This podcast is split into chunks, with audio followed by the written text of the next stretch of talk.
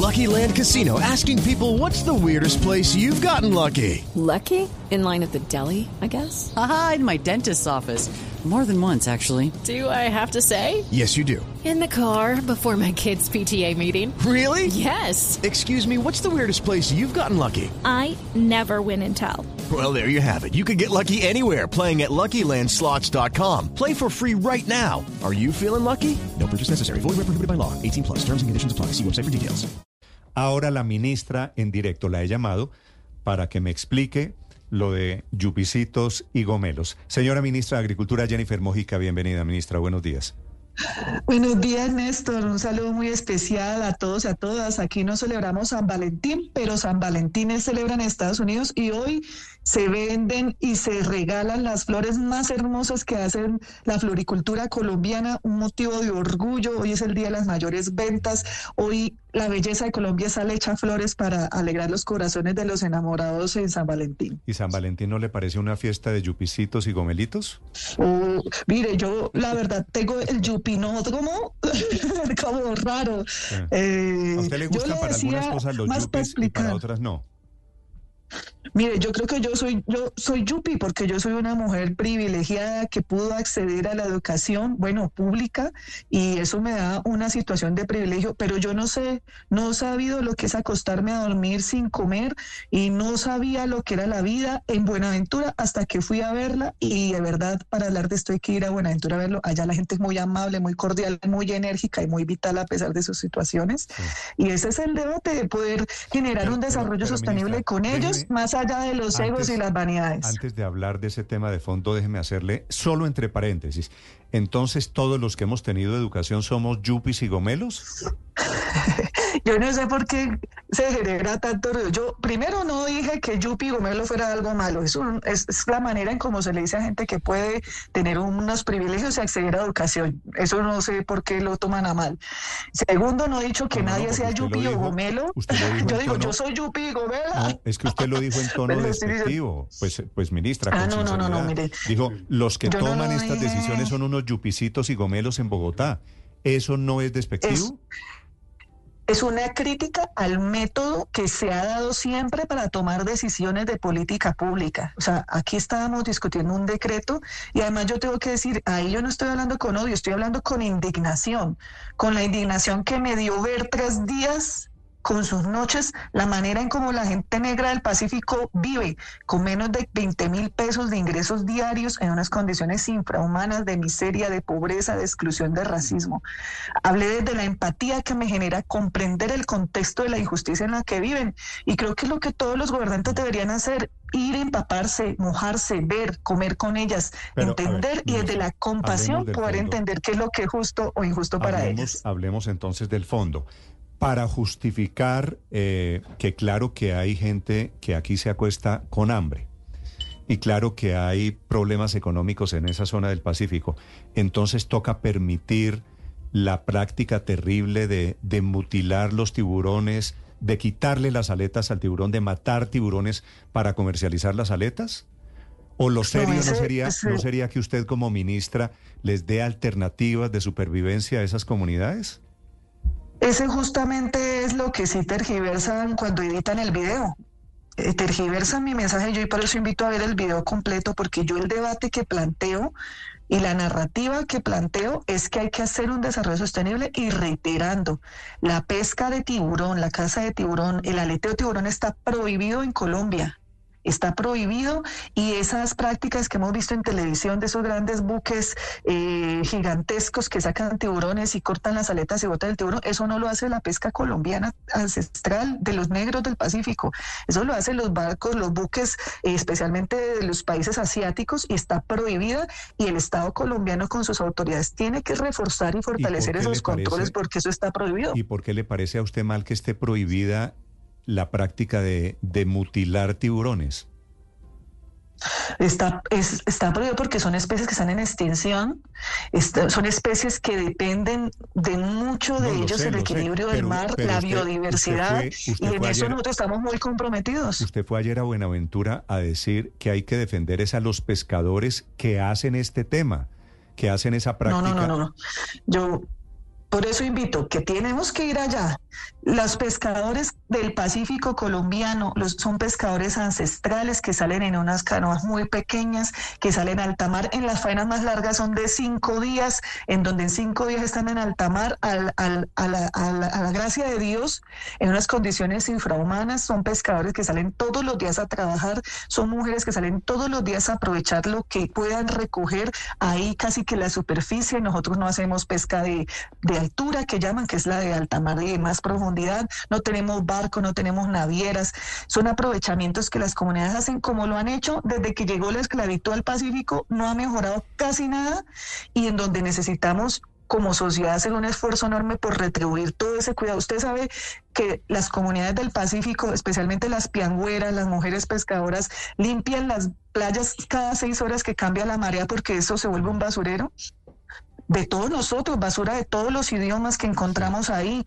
O sabe que las mujeres, por ejemplo, en el en Buenaventura, las platoneras se ponen como las palenqueras, pero algo menos bonito y estético que las de Cartagena, eh, comida en la cabeza y caminan todo el día no, en Buenaventura yo, al sol y al agua para ministra, hacer su sustento. Esas no, son las discusiones de fondo que No, queda. pero es que no me ha contestado la pregunta, ministra. Usted ¿Por qué es crítica con el argumento de que son yupicitos y gomelos y que son racistas y clasistas prohibir la venta de aleta de tiburón o prohibir la práctica de mutilar tiburones en el Pacífico, que fue lo que usted dijo ayer. No, la prohibición del aleteo se mantiene y estamos de acuerdo, somos un gobierno Pero que busca que eso, y protege dijo, la, la usted dijo que eso era clasista y racista y que eran gomelitos, yupicitos de Bogotá los que estaban tomando las decisiones.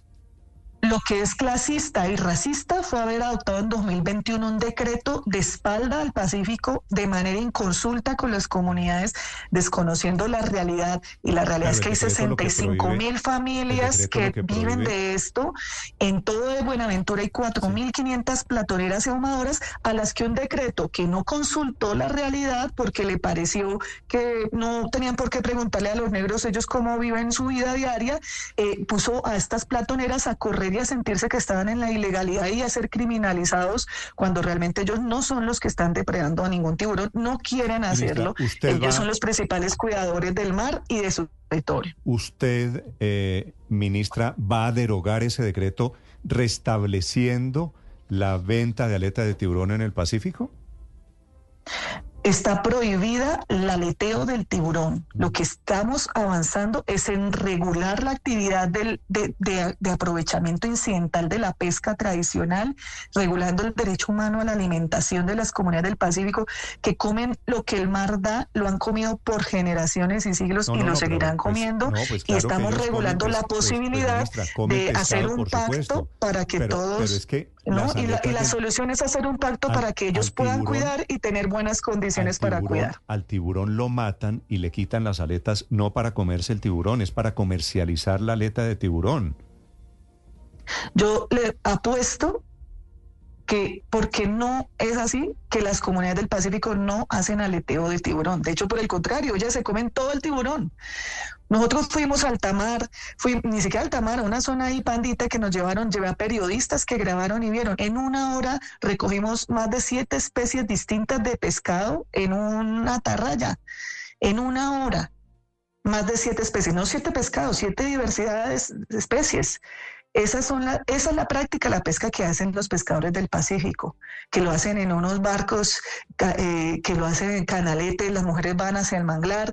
Esa es la pesca que está regulando y lo que dice es regular un desarrollo sostenible. Yo le cuento ahorita, por ejemplo, estamos en veda de camarón, hasta marzo no se come camarón. ¿Quién protege y respeta la veda del camarón? La veda es para que el camarón se pueda reproducir. Pues lo hacen ellos. Los pescadores. Entonces uno, La gente. los claro, la gente. Ministra. Y allá me consta que no ofrecieron un solo camarón. Es lo mismo. Lo que queremos es apoyar a la gente para que ellas cuiden y también retribuirle los servicios ambientales que ellos Sí. prestan, que se vuelvan los cuidadores, las cuidadoras del manglar, del tiburón y de toda la biodiversidad del Pacífico. ¿Qué dice el decreto de 2021? ¿Qué prohíbe? El decreto lo que hace es una, una generalización de la prohibición de todo tipo de práctica de pesca de tiburones y especies y diversidad del mar. ¿Y qué hizo, y qué hizo la autoridad? que y qué- estamos- perdóneme, ¿y qué hizo la autoridad de pesca? Porque eh, hu- hubo una resolución reciente que abrió una puerta para que, para que estas comunidades no queden sometidas a, a una situación tan difícil por cuenta de, de esa prohibición. Lo que ajustamos y estamos ajustando ahorita y por eso es el pacto por la pesca sostenible, que es la pesca de la vida realmente, eh, fue permitir que se hicieran esos aprovechamientos sostenibles y pactar con las comunidades que ejercen la pesca y con todo el, que tiene allá voz, porque aquí hay al menos seis distintas instancias de actividades económicas y sociales y culturales de Buenaventura y del Pacífico para que entre todos sumemos y apoyemos y a hacer un buen manejo de la pesca. O sea, lo que permitimos es que estas comunidades desarrollen eso y que el Estado esté comprometido y obligado a apoyar y acompañar y a fortalecer ¿Qué tipo, qué para que lo hagan bien hecho. sí, qué tipo de pesca permite esta resolución de la autoridad de pesca? Permite la pesca que llaman incidental, es decir, no intencionada. Resulta que las comunidades usan distintas, llaman artes de pesca, que son técnicas o métodos para pescar. Por ejemplo, cuando yo fui pusieron un trasmayo de cuatro paneles, es una red que en este momento tiene un tamaño de- por la veda grande, ellos van calculando el diámetro y ahí cae todo lo que cogen. Estos son barcos que llegan allí nomás, se pueden desplazar una hora a mar adentro porque no tienen las navieras necesarias para ir más allá. Por eso te digo que el debate hay que darlo allá porque solo viéndolo y allá nos van a recibir a todos muy bien para poder ver las condiciones. Entonces lo que permite es que esa pesca incidental, es decir, accidental, no intencionada, o sea, aquí ninguna comunidad sí, me pero- dijo ni pero, nadie lo ministra, hace, ¿cómo? sale a pescar tiburones o a cazar tiburones. Pero, si ministra, sale ver, eventualmente algún recurso de esto, que lo puedan aprovechar. Un, una, un par de precisiones, ministra, usted que viene de allá. Eh, el, el tiburón es una especie en peligro de extinción allí, ¿cierto? Hay distintas clases y especies, de hecho estas son decisiones que no las tomo yo, que las toma y las evalúan las autoridades, tanto ambientales como de pesca, y unas instancias que se establecieron de conformidad a los compromisos de Colombia, por ejemplo, frente a la OCDE, y que analizó y evaluó, que es la Comisión Especial de Pesca, y evaluó por qué si era necesario hacer un recurso y un manejo. Mire, de hecho, miren, pónganle cuidado cómo es la paradoja. Sí. La decisión del 2021 del decreto, al, al hacer en una misma bolsa todo, lo que hizo fue que se perdiera información de qué ocurría realmente con, con estas pescas incidentales. Le quitó competencias a las autoridades de acuicultura y pesca, la UNAP. Ahora lo que queremos es que la recupere para que pueda hacer no solamente un control y una sanción, sino un fomento, una promoción y un acompañamiento, porque solamente si las comunidades se comprometen a hacer buenas prácticas, vamos a proteger el desarrollo de la biodiversidad sostenible. Ministra, ok, entonces algunas especies del tiburón allí están en vía de extinción. Pero usted me dice dos cosas que me parecen contradictorias, le pediría que me las aclare, ministra. Me dice que estos tiburones caen por pesca incidental, accidental, pero me dice al mismo tiempo que los pescadores allí en el Pacífico se comen el tiburón. No si se comen el tiburón no parece tan accidental. Sí, pero yo le cuento, mira, ese día que yo salí, pusieron la red, cayeron siete especies distintas de pescado, ellos fueron clasificando, lo que no tenía el tamaño, lo que no era, lo iban devolviendo, lo que sí era, lo que no sé qué, lo fueron clasificando. A mí me preguntas ahorita por clases de especies y de tiburones, porque yo no sé de eso, para eso están las autoridades que regulan la materia. Lo que sé es que a veces cae ahí, puede caer tiburones, no pasa todo el tiempo, no pasa todos los días, no es una cosa en común. Por ejemplo, inclusive yo lo digo aquí sin tener ni idea With the Lucky Land slots, you can get lucky just about anywhere. This is your captain speaking. Uh, we've got clear runway and the weather's fine, but we're just going to circle up here a while and uh, get lucky. No, no, nothing like that. It's just these cash prizes add up quick. So I suggest you sit back, keep your tray table upright, and start getting lucky. Play for free at LuckyLandSlots.com. Are you feeling lucky? No purchase necessary. Void where prohibited by law. 18 plus terms and conditions apply. See website for details. Porque cuando fui no vi que, que hubieran un tiburón, pero por ejemplo, si existieran maneras de apoyar o reconocerle a esos campesinos pescadores eh, la liberación del tiburón o su observación, eso también ellos estarían de acuerdo. O sea, nadie está de acuerdo con salir a matar tiburones ni hacer aleteo. Sí. ¿Qué pasa? Si cae el tiburón, pues ellos lo aprovechan y se Sí, lo comen, sí. lo ahuman. Es, es la- es el plato típico de la pero- gastronomía pero- pero, del ministra, Pacífico colombiano. ¿usted cree, ¿Usted cree que es que cae el tiburón accidentalmente? Digamos, detrás de esto no hay un negocio alrededor de las aletas de tiburón. Ese decreto que a usted le- no le gusta, lo que intentaba era acabar con el negocio alrededor de las aletas del tiburón. Pues, pues fue un decreto que fue inocuo e inoperante en ese sentido. Tanto sí que ni siquiera se tiene información oficial que pueda decir realmente si ese decreto contribuyó o no contribuyó a, a reducir eh, la pesca de tiburón. En esto hay que hacer reforzar los controles, reforzar también todas estas eh, controles internacionales y de alta mar que hay que hacer con las navieras que sí hacen aleteo y aquí a las comunidades hay que hacer una gobernanza con ellas, apoyarles a que respeten veas, a que ellas mismas las tracen. Ellas tienen claros movimientos y cosas de información que tenemos que conformar y controvertir también con la información eh, científica y técnica. Ya también hay universidades y centros de investigación que acompañan a las comunidades y que oh, también hacen parte de este pacto esencial para la sostenibilidad. Ministra, en la resolución de la autoridad de pesca se especifica qué, qué clase de tiburones o de rayas pueden ellos aprovechar, como dice usted, en caso de que caigan en una pesca incidental. ¿Qué, qué especies? Es decir, sí, ¿qué, qué tipo de tiburones? Porque hay unos que están protegidos Sí, y otros no. la- o en general cualquier digo- tiburón podría ser eh, aprovechado por la comunidad.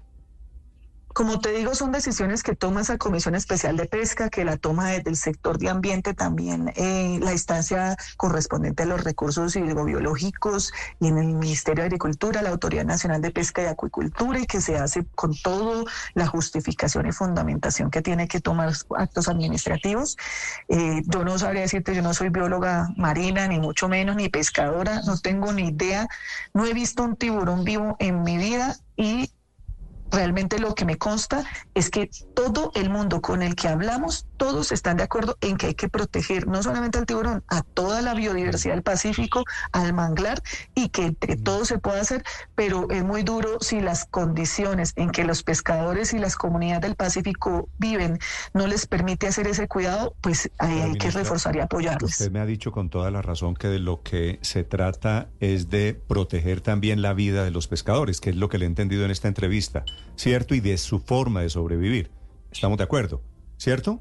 Hay que, esa- hay que proteger la vida de todo. La vida es una y punto, una misma. Sí. No hay manera, o sea, no hay manera de decir qué vida vale más o menos. La vida es, la vida es la misma, una sola, y la sostenibilidad tiene que ver con todos esos ejes de desarrollo que se requieren activar. Y ministra, ¿por qué el gobierno no les da una forma de vida y ustedes tienen presupuesto y tienen las herramientas para que los pescadores no sigan sobreviviendo a punta de tiburones y del negocio de las aletas de tiburón?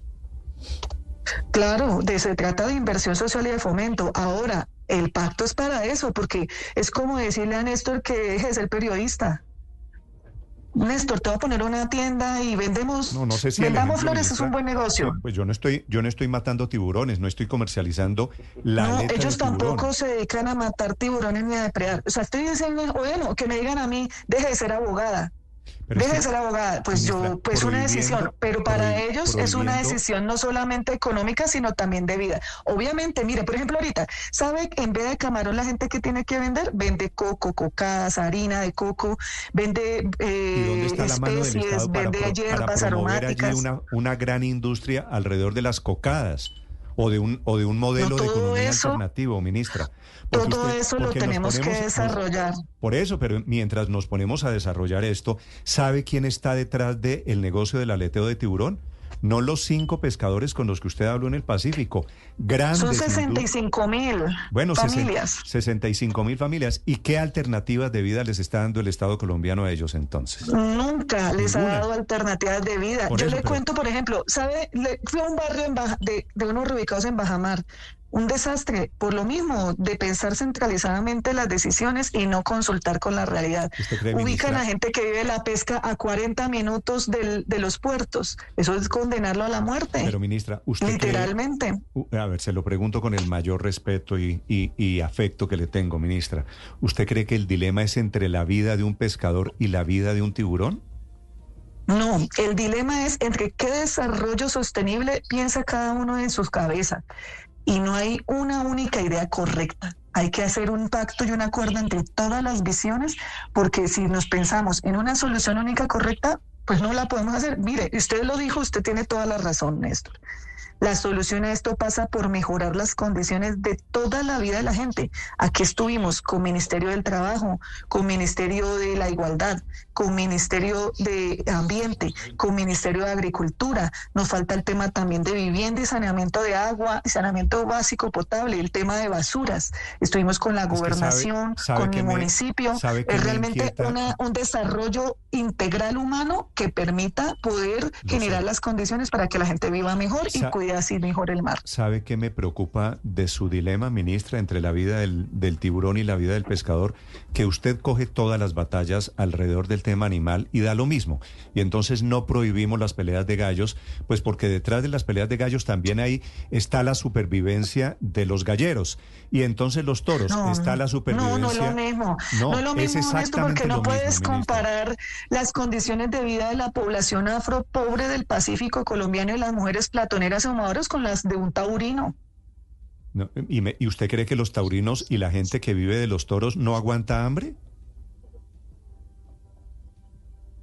De toros de casta, no sé, creo que no, no, sé. Pues, pues claro Tocaría revisarlo. no, claro que ministra, y detrás de los galleros. Y además ese no es el dilema. El dilema es la vuelvo y lo digo, nosotros no, el dilema no es toda la vida son igualmente importantes. Siempre hay gente humilde también, ministra. El tema no es el, el, mundo no se divide entre ricos y pobres.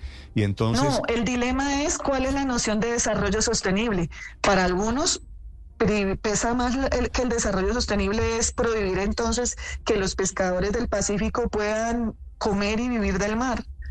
Para otros será al revés. Aquí no hay una única solución. El desarrollo sostenible es de todas las perspectivas y punto.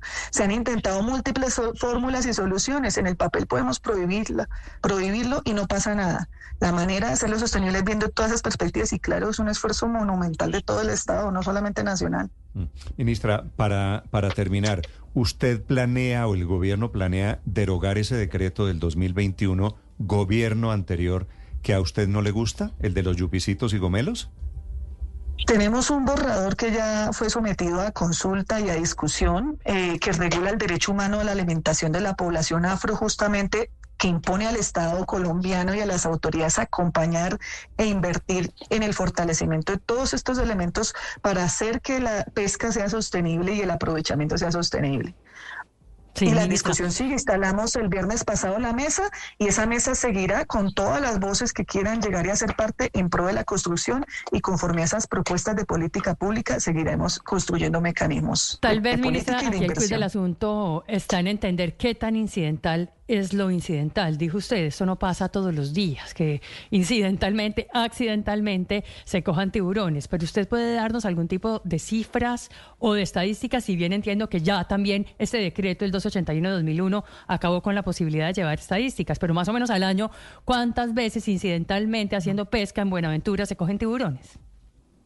No, justamente ese es el primero, lo primero, poder generar un mecanismo de vigilancia, control compartido con todas las autoridades y comunidades y las autoridades de las comunidades también, poder hacer ese, ese seguimiento, o sea, generar esas regulaciones es lo que hay que hacer. O sea, hoy ni siquiera esa información la pueden tener las autoridades. Ministra, ¿qué tiene que ver la prohibición de la caza del tiburón, de las aletas de los tiburones, con el racismo? Pues mira, yo solamente por poner el debate entre cuál es la noción de desarrollo sostenible que tenemos, entre la necesidad de articular el conocimiento científico, técnico con el ancestral y entre la necesidad de que las políticas públicas se toman en territorio con todas las comunidades eh, siendo escuchadas y no de espalda a ellas, ya me gano una horda de furia.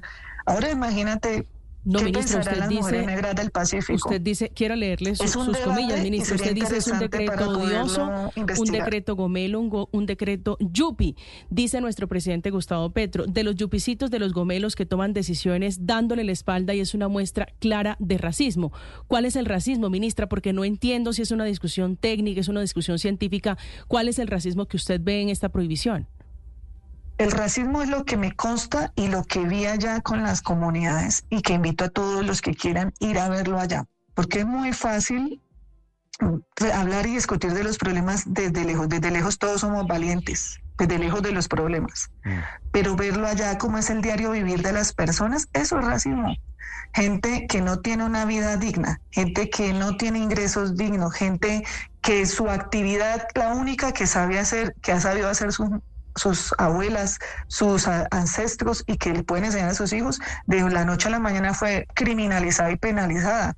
Gente que está tratando de arrebatarle a la juventud a la ilegalidad y al narcotráfico con una actividad económica que que no, que no es apoyada y que antes era oprimida. Entonces, eso es el racismo, esas decisiones, por ejemplo, de reubicar a poblaciones en un barrio sin agua, sin, sin salud, sin garantías básicas, sin acceso al mar, que es la única actividad que saben hacer. Eso, eso, es de no consultar su realidad, para mí es racismo. Una pregunta final, ministra. Si esto se trata, y usted ha mencionado varias veces el tema de que es una práctica ancestral, ¿los toros en Colombia no son una práctica ancestral?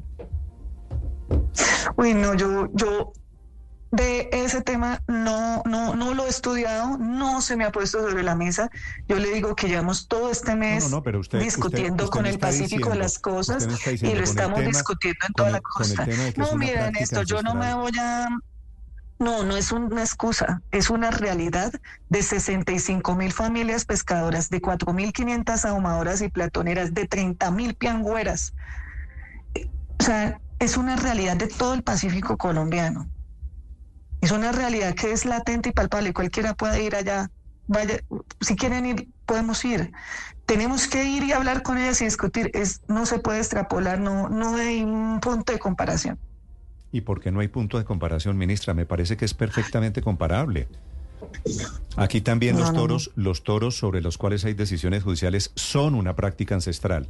De los toros también viven, vivía muchísima gente. O le pongo el ejemplo entonces de, de qué quiere, de las corralejas, por ejemplo, que también me, parece, me parecen a mí. Ese es un debate impresionante y hay que darlo, sin duda alguna hay que darlo. Porque eso es un debate, ese sí es cultural y ancestral y de las prácticas del folclore, en donde ahí hay todo tipo de desafíos, pero ahí no está metida la subsistencia y sobrevivencia y, la, y, el hambre de las familias. Yo creo que, yo creo que sí. Ministra, le hago una pregunta final. Eh, la ministra, su colega en el gobierno hay ministra de Agricultura y usted está bien, me parece, va al Pacífico y defiende a la gente, a los pescadores, a las pescadoras allí en el Pacífico. Me parece que es un, debate muy interesante. Pero también hay una ministra de, de Ambiente, que es una ministra ecologista que quiere cuidar y proteger a los animales, el medio ambiente. ¿Usted ha hablado con la ministra de Medio Ambiente de este tema? Obviamente estas decisiones se toman en instancias y por las autoridades correspondientes de ambiente.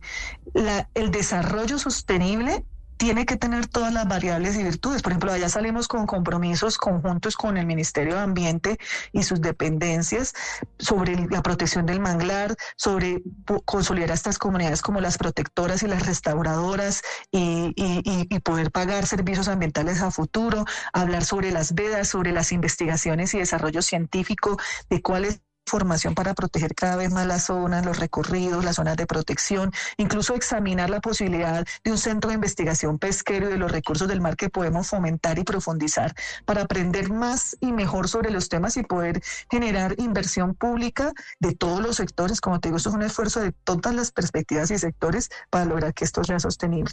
Vale. Es la ministra de Agricultura, la ministra Jennifer Mojica, abriendo un debate muy interesante alrededor de ese decreto, un decreto de hace ya tres años, sobre la pesca, la venta de aletas de tiburón desde el Pacífico colombiano. Ministra, gracias por estos, por los datos, gracias por la entrevista, gracias por su tiempo. Okay, round two. Name something that's not boring. laundry? Uh, a book club. Computer solitaire, huh? Ah. Sorry, we were looking for Chumba Casino. That's right. ChumbaCasino.com has over 100 casino style games. Join today and play for free for your chance to redeem some serious prizes. ChumbaCasino.com. No purchase necessary. Full prohibited by law. 18 plus terms and conditions apply. See website for details.